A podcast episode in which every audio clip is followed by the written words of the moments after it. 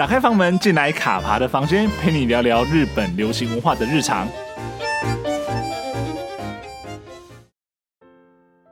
Hello，我是卡爬。今年春季的日剧学院赏投票时间呢，已经经过了一半。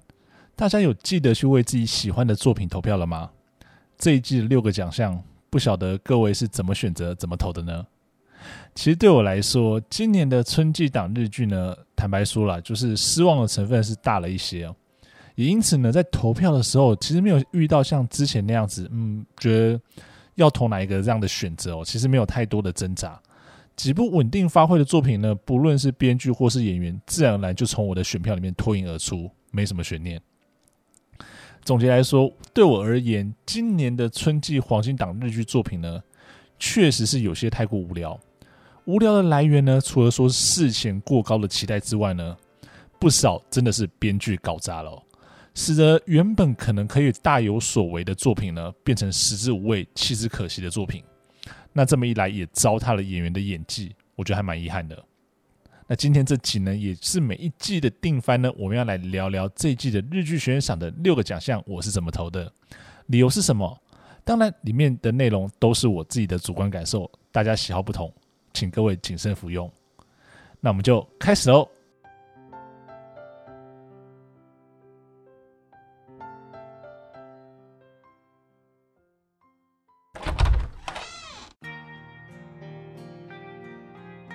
首先，我们就从最优秀作品赏开始聊吧。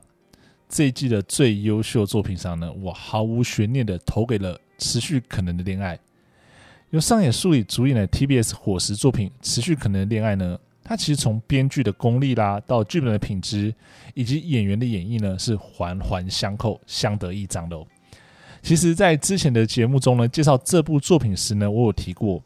它呢注定要成为今年春天最好的爱情故事。而如今，在春季过完，全部的剧集都结束、都完结了之后呢，终于可以进一步的说呢，毫无悬念，持续可能的恋爱是本季最好的作品喽。那它的好呢，一方面来自于编剧吉泽智子不落俗套的说故事功力，非常好的处理了每一条感情线。那另外一方面呢，就是以上野树里跟松重丰这对剧中的父女为中心，在故事中邂逅的每个人，包括像是田中圭啦。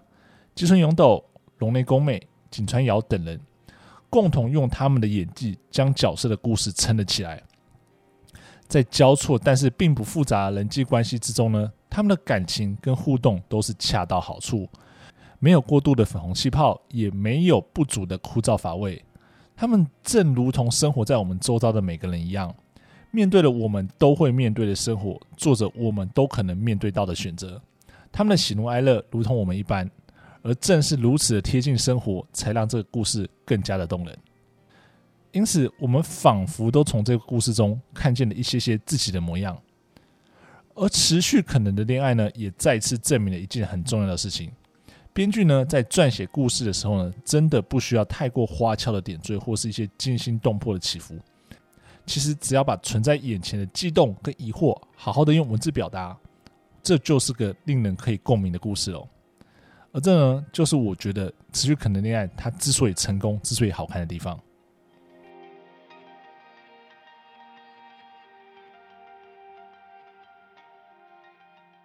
接下来主演男优赏呢，我选择的是木村拓哉。讲到木村拓哉呢，其实这几年我觉得木村他在挑剧本的方向呢，其实有一些转变哦。而且呢，或许也是编剧想要跟他一起玩玩看不同的可能性。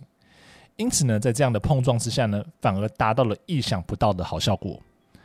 接连接到几部不错的剧本，而且剧中的角色形塑得宜，并且透过木村的演技，好好的展现出来角色的魅力哦。那这些剧本、这些角色呢，包括像是东京大饭店的尾花夏树、教场的风间公亲，到如今迈向未来的石靠的桐泽祥吾，我觉得都是近年木村演出非常好的角色。那当然，故事也是啦。那之所以选择木村拓哉的原因，其实是来自于桐泽祥吾这个角色的黯淡，并不是说他演得不好或是没有发挥，反倒这个黯淡呢是恰恰相反的形容。他把这样子正被乌云笼罩的一点希望光芒都没有的角色诠释得很好，令人印象深刻。特别呢是当大家早已习惯闪闪发亮的木村是男主角的时候呢，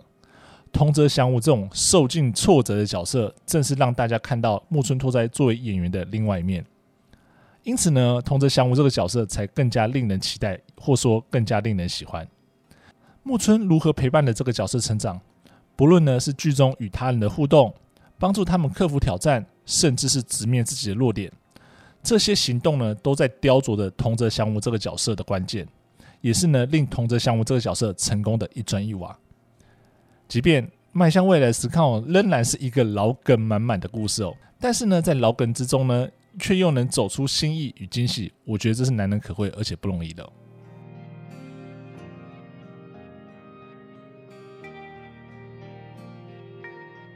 接着呢，主演女优赏，我毫无悬念的选择了上野树里。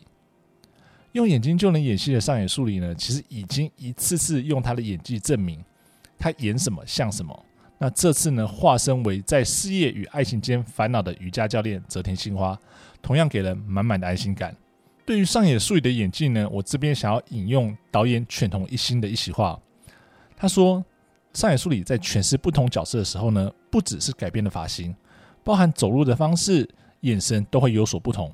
甚至因此连背影都会给人不同的感觉。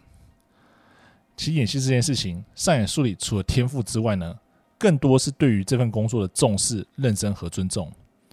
演戏对他来讲，并不只只只存在于片场之中，而是深入了生活。生活中的每一件事情都是戏剧的延伸。因此，他之前也提过，他会为了理解角色，改变居家的摆设、穿搭与生活习惯。而且，这不是一次性的，是会随着拍摄工作的进行、角色心性的转变而随时调整，尽可能的让那个角色走入现实的生活之中。而在持续可能恋爱中呢，上野树里他所诠释的坚定而率性的泽田杏花，或许正是因为如此，才更加令人深刻。他的诸多的行为都是如此的合理与贴近我们的生活，或许这也正是他目前的生活，也不一定哦。而我想呢，或许在未来一段时间内呢，可能很难在恋爱剧中再次看到这样风格的女主角了。因此呢，上野树里与泽田杏花共同经历的这段故事呢，才更加难能可贵。而我们呢，非常庆幸他们两个遇到了彼此。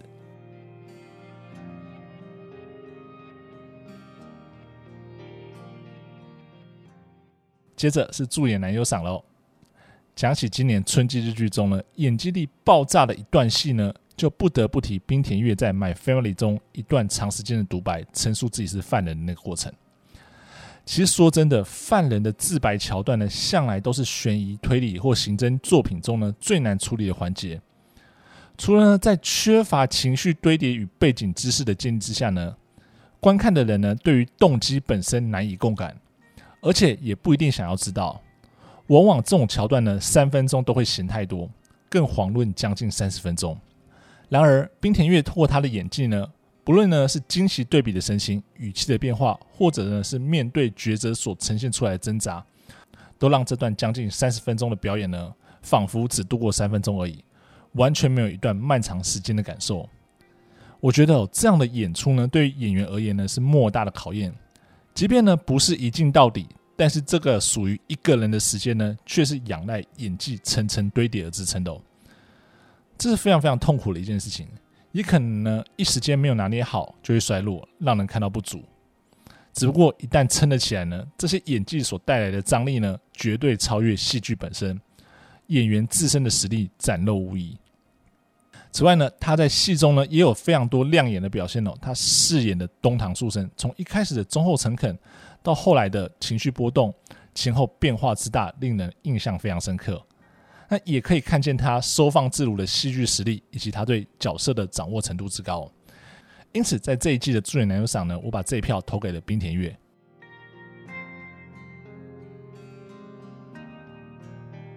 接着呢，在助演女优赏这个奖项，让我们来恭迎竹笋推广大使、国民大嫂松本洛菜。在《麻烦一族》中的深山美保子呢，借由松本洛菜夸张的演绎方式呢，不但走出了深山家的宅邸呢，更走进了一般大众的视野，成了今年春季最无法忽视的角色哦。深山美保子她不是主角，但是她的话题性与讨论度可完全不输给黄金档的日剧主角们哦。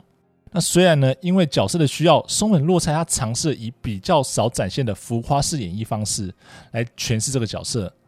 只不过呢，虽然说是浮夸，但不代表呢就是完全的释放，而仍然是有一些分寸的拿捏。加上深山美保子这个角色的定位呢，使得呢松本洛菜他诸多的表演方式呢都非常的合理，而且恰到好处。深山美保子呢也成为了出道十五年来松本洛菜在各种意义上最为人所知的角色。我想呢，这是麻烦一族播出之前呢，包含松本洛菜自己在内呢，都始料未及的情形。而作为一个演员，我想这样应该算是一种意义上的成功吧。而在写脚本的时候呢，我始终会想到松本洛菜他在麻烦一族中最后那一段戏，对着呢饰演她丈夫鸣人的尾上松叶所说的那句话：“今后继续让我骑在你的头上吧。”这种贯彻到底的演绎呢，荒谬的令人拍手叫好。说真的，你怎么能不爱大嫂？最后呢是主题曲赏，那主题曲赏呢，我选择的是《My Family》的主题曲，也是乌鲁所演唱的《So I Told You Brother》。那选择这首歌的原因呢，其实没有太大的理由，其实就是纯粹是个人喜好。那以及说呢，我在呃把整个今年春季的日剧的这些呃。主题曲听过一遍之后呢，其实如果你闭上眼睛，你听到这首歌曲的时候，你可能会想到这一部戏，或者说跟它有更强一些连接，那可能就这首歌了。所以我就是把这这一票投给了这首歌。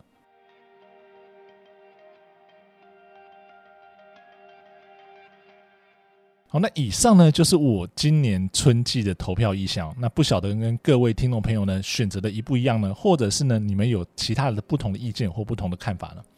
那最后，我这边再稍微分享一下，就是本季今年春季日剧中呢，我最喜欢的三部作品，分别呢是《持续可能的恋爱》、《迈向未来的十抗》以及《吉祥寺鲁蛇》。而这三部作品呢，我觉得他们很大一个共同点就是编剧都稳稳的把故事写好，那演员呢也都稳定的发挥。其实呢，这样子呢就已经很足够构成一个好的故事了。这边呢，可能比较多听众朋友对于吉祥是鲁蛇相对是比较陌生一点，那或者是甚至听到说，哎，吉祥是鲁蛇是邱永康的企划的作品，所以就对他望之却步。而这边呢，我想要帮吉祥鲁蛇稍稍的说几句话了，因为邱永康的企划或者是原案的品质，或许真的是参差不齐，但是不可否认的呢，是他在前期规划的时候呢，对于角色人物设定是如此的完整、精准与迷人哦。那有这样子好的设定之后呢，配上编剧的架构以及演员们的演技呢，就会让这样子尝试、这样的测试或这样的作品呢，至少呢在呈现出来的感觉上是得到令人满意的效果。那吉祥是鲁蛇呢，它虽然说只是讲一个非常日常的故事，但是呢，即便是如此看似毫不起眼，被事先认为是六鲁蛇的六个人呢，他们的同居生活呢，却又是如此的精彩。我觉得呢，这就是这个故事、这个作品非常难能可贵的地方。那最后呢，可能会有人提到说，哎，怎么都没有来聊聊一下说，哎，这一季可能话题之中《My Family》，那没有谈，或者是说这一次投票意向中，其实看不太到他拿到比较好的奖项的最大原因呢，就是我觉得《My Family》其实是一部蛮平淡无奇、没什么亮点的作品。其实这部作品呢，它甚至是展现出了就是编剧黑岩勉 gay 熬这种心态哦，